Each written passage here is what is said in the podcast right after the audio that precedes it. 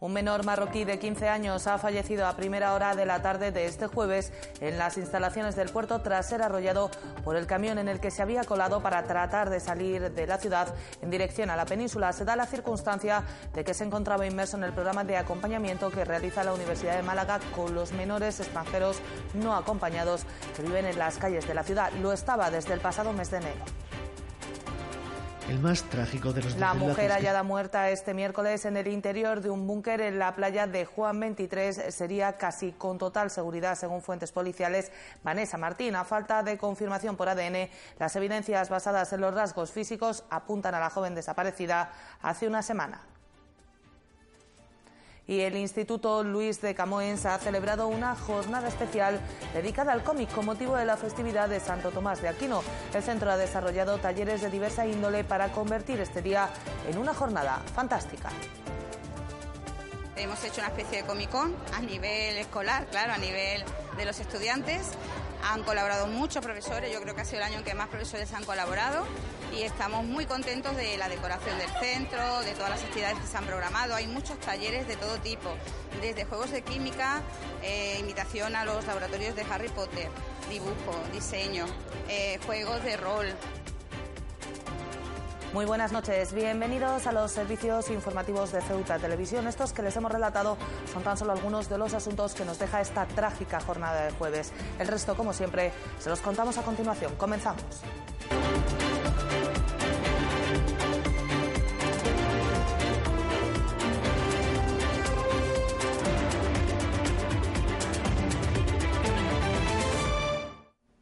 Se lo contábamos al principio de este informativo. Un menor de 15 años ha fallecido a primera hora de la tarde en las instalaciones del puerto. Los hechos han ocurrido poco antes de las 5 de esta tarde, cuando el menor trataba de colarse en los bajos de un camión, siendo atropellado por el mismo. De nacionalidad marroquí, el menor se encontraba inmerso en el programa de acompañamiento a menores en las calles que desarrolla la Universidad de Málaga en colaboración con la ciudad.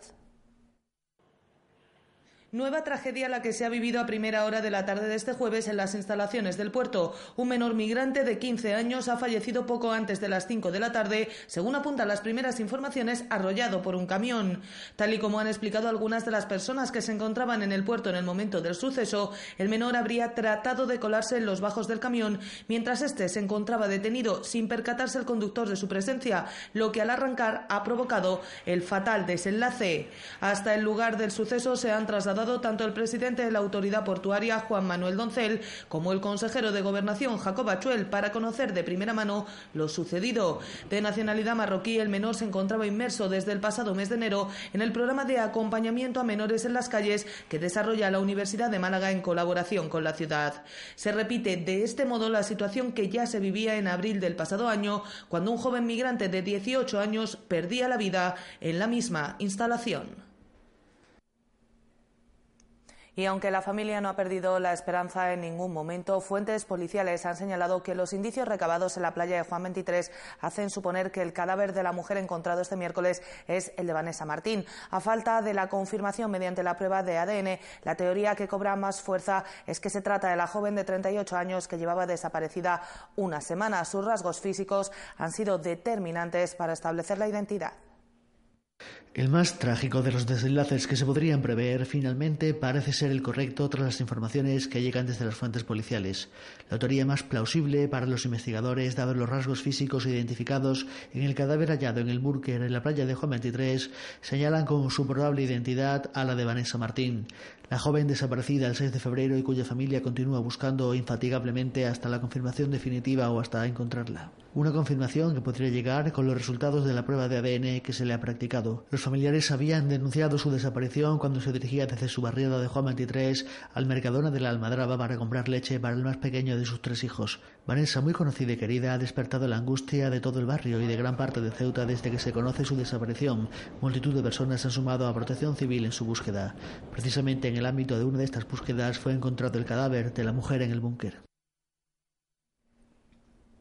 Y de nuevo, un tiroteo se convierte en protagonista de la actualidad de la ciudad. Un joven de 21 años se encuentra en observación en el hospital universitario después de resultar herido de bala en el tórax. Los hechos se han producido en torno a las 5 de la mañana en la barriada del Príncipe y a pesar de que se producían cuatro disparos, tan solo el impacto del tórax ha sido de consideración, estando el herido fuera de peligro. En estos momentos ya se ha establecido una investigación y se ha identificado a los agresores. Los primeros indicios apuntan a que podría tratarse de un ajuste de cuentas.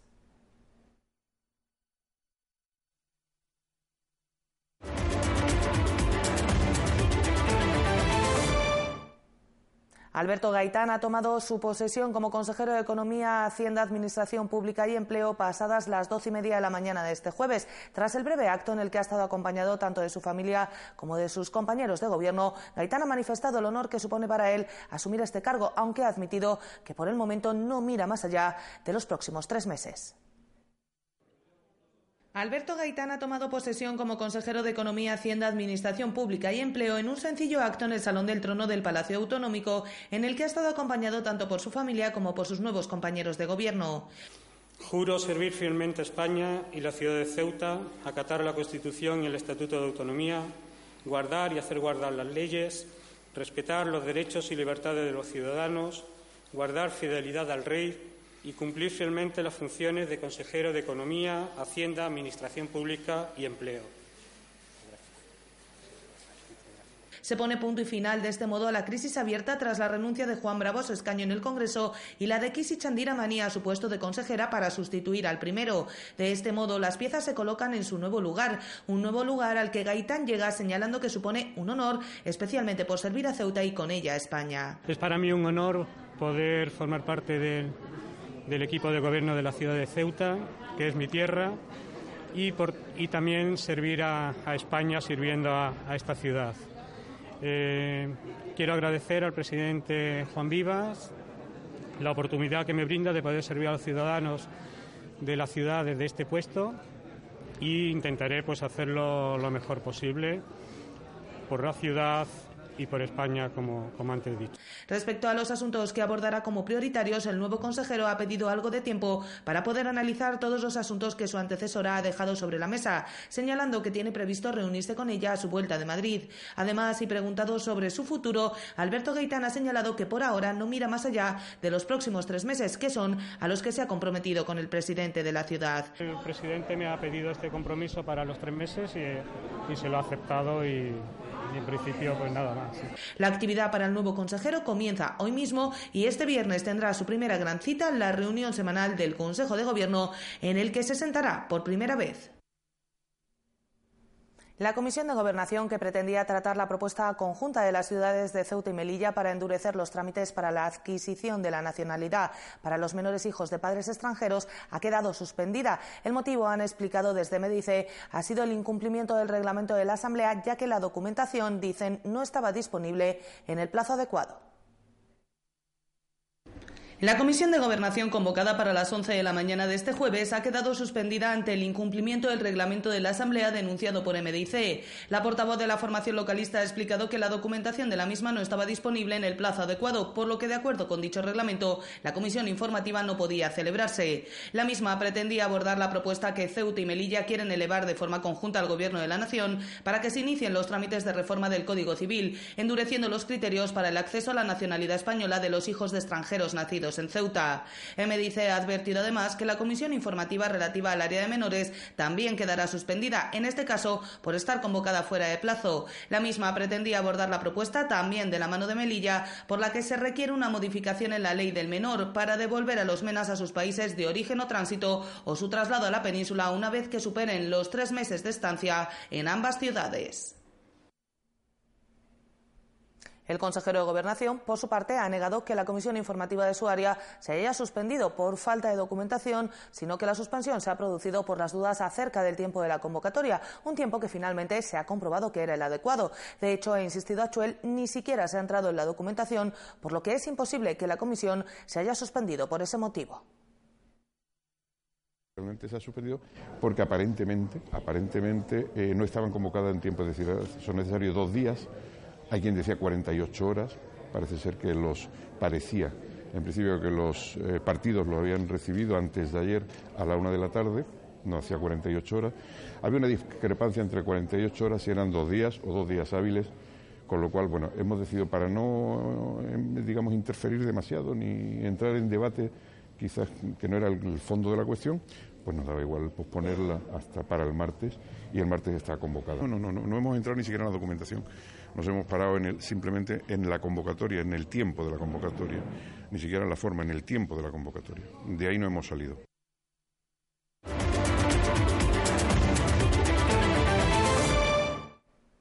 El Centro Universitario de la UNED en Ceuta celebrará el 21 y 22 de febrero las segundas jornadas sobre arbitraje y mediación dirigidas principalmente a profesionales de la mediación, estudiantes de Derecho y Trabajo Social, así como al público en general interesado en la temática. Su objetivo es sensibilizar sobre el papel de la mediación como método para la resolución de conflictos. Los interesados pueden inscribirse a través de la página web www.unedceuta.net.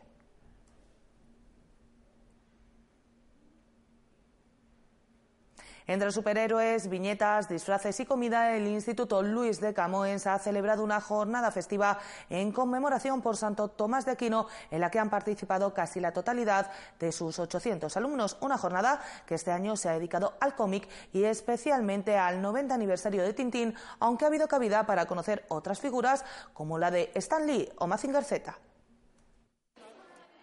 Los alumnos del Camoes se han vestido de cómic este jueves para disfrutar de los numerosos talleres organizados con motivo de la conmemoración de Santo Tomás de Aquino, comenzando por una conferencia sobre Stan Lee, padre de los superhéroes Marvel. Hemos hecho una especie de Comic Con a nivel escolar, claro, a nivel de los estudiantes, han colaborado muchos profesores, yo creo que ha sido el año en que más profesores han colaborado y estamos muy contentos de la decoración del centro, de todas las actividades que se han programado. Hay muchos talleres de todo tipo, desde juegos de química, eh, imitación a los laboratorios de Harry Potter, dibujo, diseño, eh, juegos de rol. La jornada también se ha dedicado al 90 aniversario de Tintín y entre las actividades lúdicas y pedagógicas ha habido talleres para otro clásico del cómic europeo, Asterix. Unos están haciendo una carrera por la parte de fuera, otros han ido a hacer una excursión.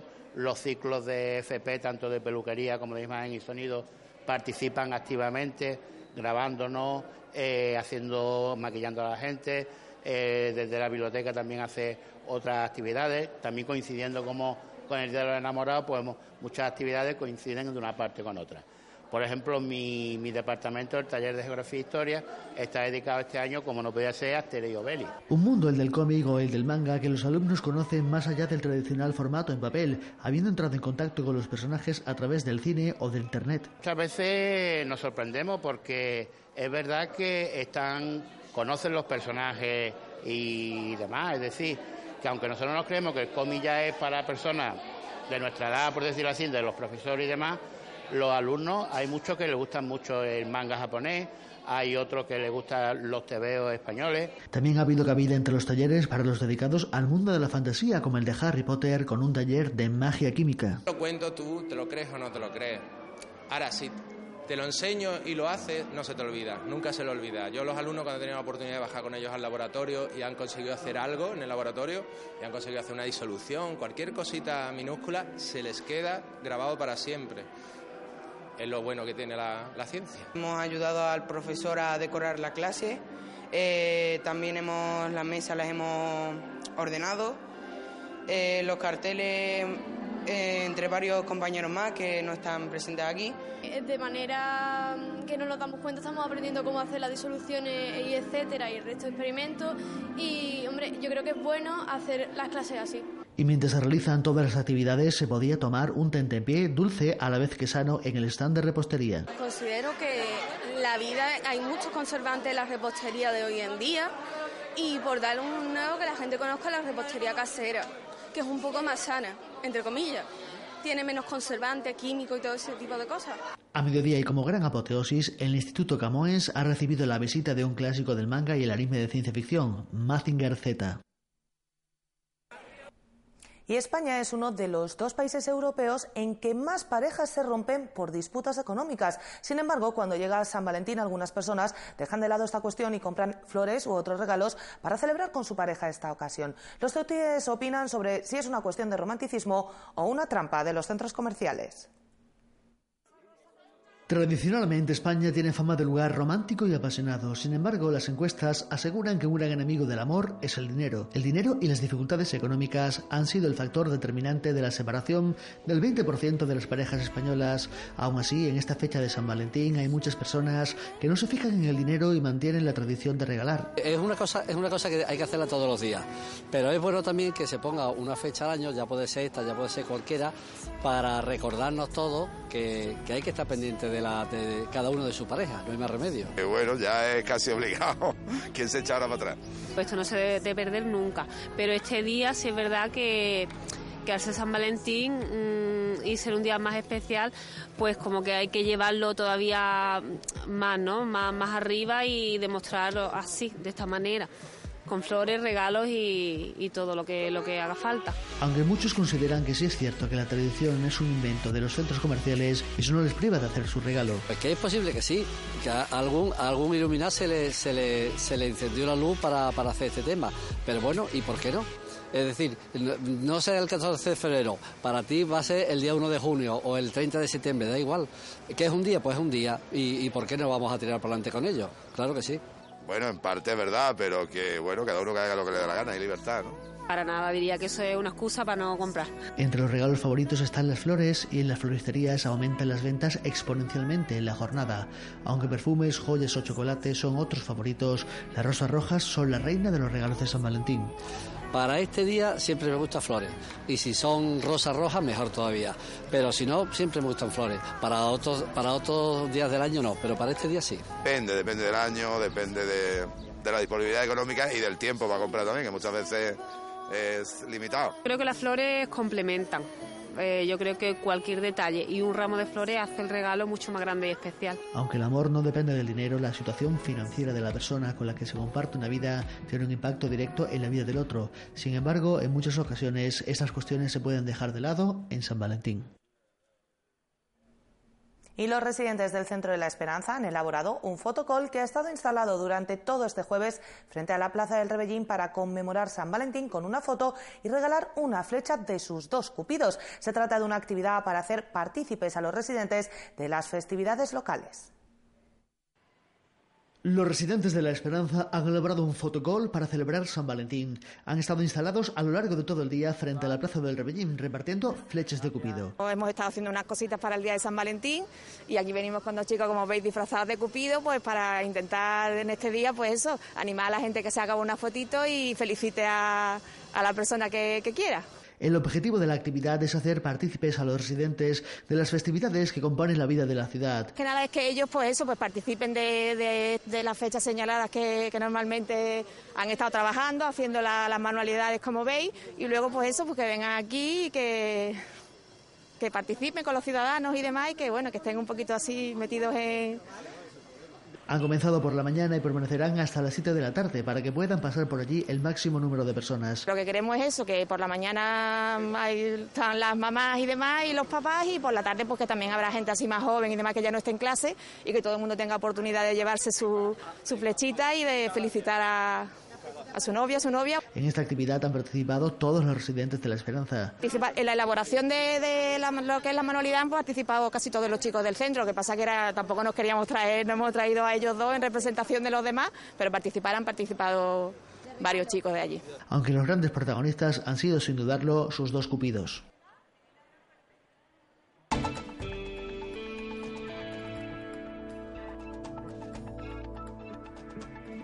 Y vamos ya con la información del tiempo para la jornada de este viernes, que como ven cambia poco respecto a la jornada de hoy. Cielos cubiertos con una pequeña posibilidad de precipitaciones que en cualquier caso serán débiles y ocasionales. Las temperaturas sin cambios oscilarán entre los 14 grados de mínima y los 18 de máxima. El viento soplará de levante, eso sí, se espera que lo haga con algo más de intensidad que durante la jornada de hoy, superando los 50 kilómetros por hora y la alerta amarilla se mantendrá en el estrecho. Y el número premiado en el sorteo de la Cruz Roja de hoy ha sido el 251 251. Nosotros nos vamos ya, no sin antes recordarles que pueden seguir toda la actualidad de la ciudad en nuestros perfiles, en las redes sociales, Facebook y Twitter, en nuestros podcasts y, como no, aquí en www.ceutatv.com. Hasta mañana. Adiós.